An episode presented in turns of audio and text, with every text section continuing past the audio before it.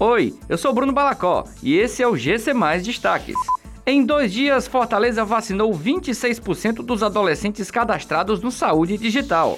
Teleférico do Horto, em Juazeiro do Norte, está com 76% das obras concluídas e recebe cabines.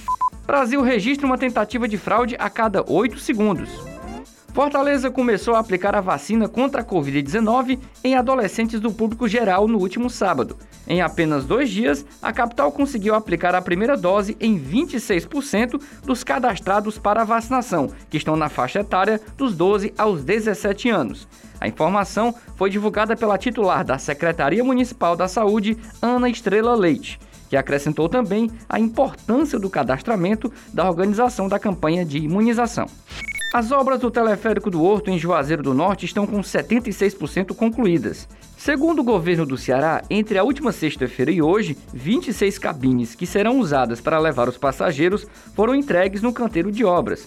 O equipamento, que tem um custo aproximado de 71 milhões de reais, vai transportar os visitantes por um percurso de 2 quilômetros em pouco mais de 7 minutos.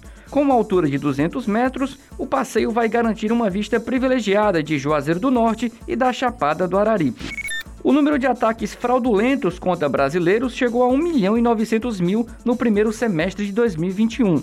O número corresponde a um aumento de 15,6% em relação ao mesmo período do ano passado. De acordo com o indicador de tentativas de fraude da Serasa Experience, a alta foi puxada principalmente pelas ações contra pessoas de até 25 anos, que tiveram um crescimento de 19,3%.